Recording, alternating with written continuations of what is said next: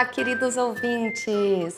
Bem-vindos a mais um podcast Caçador de Mim. Hoje no 27 episódio, eu, Luciene Soares e André Toledo aqui, ó, num novo cenário. Para vocês não enjoarem, a gente fica criando um novo cenário. Olha, hoje não tem microfone grande, microfoninho de lapela, tá?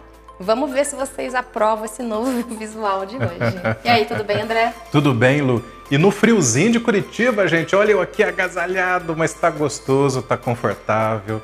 Tá muito bom hoje, o clima tá para contação de história, Lu. Quem é que Isso chega aí. aí na sua contação de história aí, nessas biografias incríveis? Então, hoje eu escolhi o ramo literário, gente, um ramo que eu não tinha falado antes. Olha só que absurdo, né? Eu que adoro ler, André também a gente tá sempre lendo, trocando ideia. Estamos até participando de um clube do livro agora, né, de leitura. Gente, super legal. Depois a gente fala mais sobre ele. Mas por enquanto, vamos lá. A biografada de hoje, gente, é Cora Coralina, querida, linda, poetisa, maravilhosa, que eu sou super, hiper fã. E eu recebi nesse Dia das Mães que passou, a gente acabou de, nós estamos em maio de 2022, e eu acabei de passar pelo Dia das Mães e recebi no WhatsApp exatamente um poema lindo de Cora Coralina. Eu falei, não, é exatamente essa. Viu, Lu? E parabéns por você ter ido agora para o ramo literário, né? Porque as pessoas estavam assim só vendo você biografando cientistas, biólogos, químicos e tudo mais. Não que isso seja ruim, mas o propósito nosso é realmente trazer a diversidade. Mas quem sabe futuramente não parecem mais cientistas aí, né? Porque a ciência é encantadora e a literatura igualmente. Igualmente, assim como esporte, música, esporte. né? Várias atividades que a gente já narrou aqui, várias é, profissões. Bora lá então nas ondas literárias e poéticas de Cora Coralina. Boa. Então, mas ela não nasceu Cora Caro, Coralina. Ela nasceu Ana Lins dos Guimarães Peixoto. Gente, ela nasceu em 1889, ou seja, mais de 130 anos atrás. E os seus poemas tão atuais nos dias de hoje. De vez em quando, Lu, a gente vê trechos desses poemas nas redes sociais. O pessoal vai lá né, e faz as postagens e eu não acabei de falar que recebi agora no Dia das Mães, gente. Em 2022, eu recebendo um poema, né? De uma pessoa que nasceu em 1889. Isso é gente, é, é coisa mais fantástica. Ela nasceu na cidade de Goiás, em Goiás. E cresceu às margens do Rio Vermelho lá. Aliás, eu fiquei super curiosa para conhecer esse lugar. Ela começou a escrever aos 14 anos de idade e publicou posteriormente seus escritos em alguns jornais ali da região. Ela participou de grupos literários e escreveu alguns contos na época. Em 1911, ela foi para o estado de São Paulo, junto com o advogado Candídio Tolentino de Figueiredo Bretas. Ele exercia o cargo de chefe de polícia e ela se mudou então para São Paulo. Viveu em algumas cidades ali do interior e da capital. É, ela teve seis filhos, só que dois, infelizmente, faleceram logo após o nascimento. Enquanto ela estava casada, em 1922, ela foi convidada a participar da Semana de Arte Moderna. Famosa Semana de Arte Moderna, gente. O marido falou: ó, não, senhorita, a senhora não vai. A senhora vai ficar em casa, cuidando dos seus filhos, ok? E não deixou. Você acha que mudou alguma coisa de lá para cá? Você acha que ainda tem homem assim que impede? Ainda tem, né, ouvinte? Tem sim, infelizmente. Infelizmente, ainda tem. Ainda existem mulheres submissas. E a gente estava até, de vez em quando a gente tem algumas discussões, né? Existem países, lugares do mundo que é mais acentuada essa submissão feminina, né? Cultura, né, de cada um. Às vezes a submissão não é nem uma condição escolhida pela mulher, né, ouvinte? Quer dizer, a, o que a Lu quer dizer é que pode ser até uma estrutura legal, conjuntural, cultural, que submete a mulher, às vezes até sem alternativa a essa submissão. É, infelizmente.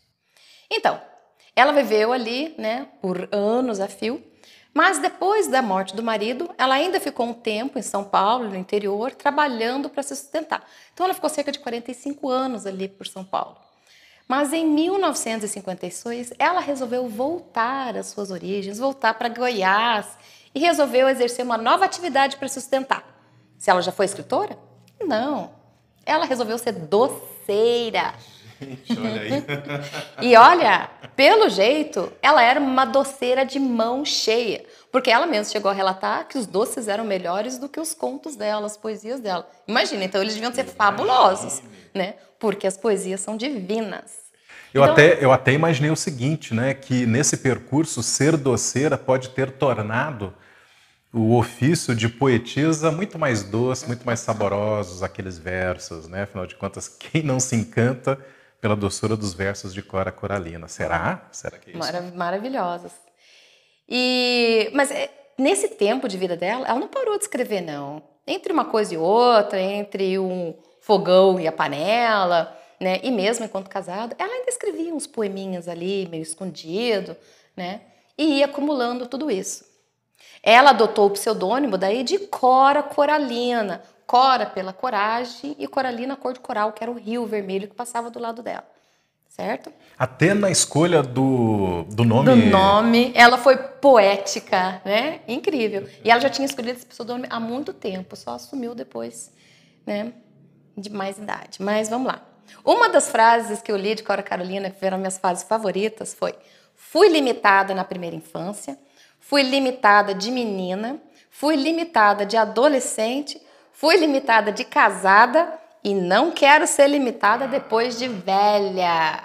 Eu achei isso ótimo, né? Cora publicou o seu primeiro livro, quer dizer, ela realizou o sonho dela de publicar o primeiro livro aos 76 anos e despontou como detentora de uma das maiores expressividades da poesia moderna. Mas você acha que o sucesso dela foi imediato? Não, não foi. Pensa, gente, isso aí era lá pela década de é, 60, né? É, uma mulher, uma senhora de cabelos brancos, né? Mulher naquela idade, sem muitas posses, publicar um livro, né? os críticos não gostaram Realmente, muito. fora do padrão, fora do... né? Então foi difícil para ela. Só na década de 80, quando Carlos Drummond de Andrade leu as poesias dela e escreveu algumas notas elogiando Cora, é que pá, ela explodiu. Aí o sucesso foi absoluto. Aí foi uma homenagem atrás da outra, um prêmio atrás do outro. Então ela foi premiada. Até porque Carlos Drummond, nessa ocasião, já era o oh. poeta. então recebeu o elogio dele, foi tudo. Nossa, foi, alavancou, né? Tirou ela do anonimato, praticamente, né?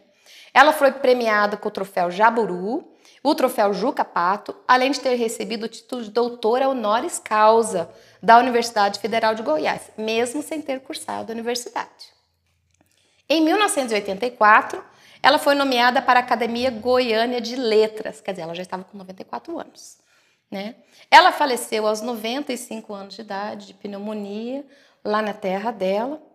E após sua morte, em Goiânia, no ano de 1985, foi criado o Museu Casa de Cora Coralina. Tão aconchegante isso, Gente, né? Gente, eu fiquei casa. muito curiosa. Eu quero ir lá ver se conhecer essa casa de Cora Coralina. Vou fazer uma gravação de lá ainda. E eu separei aqui um poema que eu achei muito atual, principalmente para os nossos jovens, né? Então eu vou tentar declamar, não exatamente como Cora Coralina. Teremos Lu declamando o poema. o nome do linda. poema é Ofertas de Aninha. Aninha era como ela também era conhecida. Ana é o nome da minha filha. Olha aí, Ana Carolina. Para você também é o poema. Que lindo isso. É. Então, ouvinte, prepare-se. Paz de espírito. Respire e relaxe. Vai lá. E aproveita. A gente é dedicada aos jovens, tá? Na época falavam moços, né? As pessoas moças. Eu sou aquela mulher a quem o tempo muito ensinou. Ensinou a amar a vida não desistir da luta, recomeçar na derrota, renunciar a palavras e pensamentos negativos, acreditar nos valores humanos, ser otimista. Creio numa força imanente que vai ligando a família humana numa corrente luminosa de fraternidade universal. Creio na solidariedade humana. Creio na superação dos erros e angústias do presente. Acredito nos moços. Exalto sua confiança generosidade e idealismo. Creio nos milagres da ciência e na descoberta de uma profilaxia futura dos erros e violências do presente. Aprendi que mais vale lutar do que recolher dinheiro fácil. Antes acreditar do que duvidar. Uau! É sensacional e, gente, sensacional. não poderia ser mais atual nesse momento que a gente está vivendo. Né? Então, nesse momento pós-pandemia que nós estamos vivendo aqui, é um momento que a socialização está difícil, que acreditar no futuro está tão difícil, principalmente no nosso país. Né? A gente está é, tendo tantos problemas a enfrentar, então tantas dificuldades em vários setores. Então um poema desse realmente nos inspira, realmente nos dá esperança, né? principalmente eu acho para moçada aí.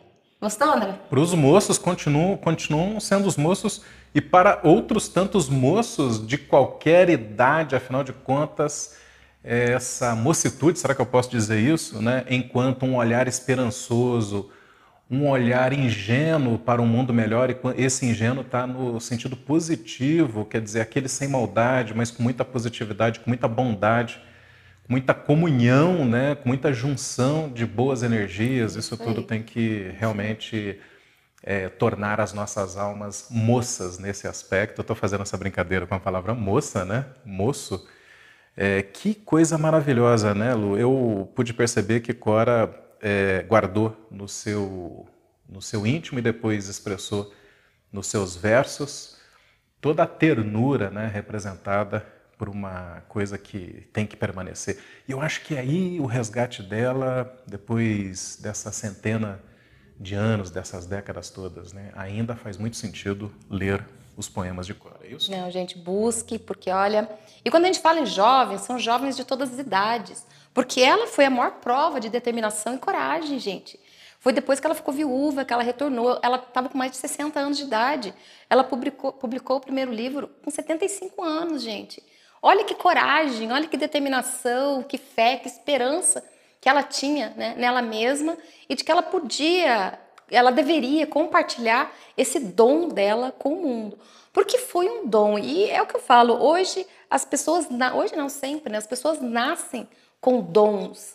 E eu, eu espero que a gente consiga um dia chegar em todo mundo ter a oportunidade de expressar o seu dom, de descobrir o seu dom e que as escolas, as famílias oportunizem isso, porque infelizmente, André, você acha que é oportunizado os nossos adolescentes descobrirem seus dons hoje?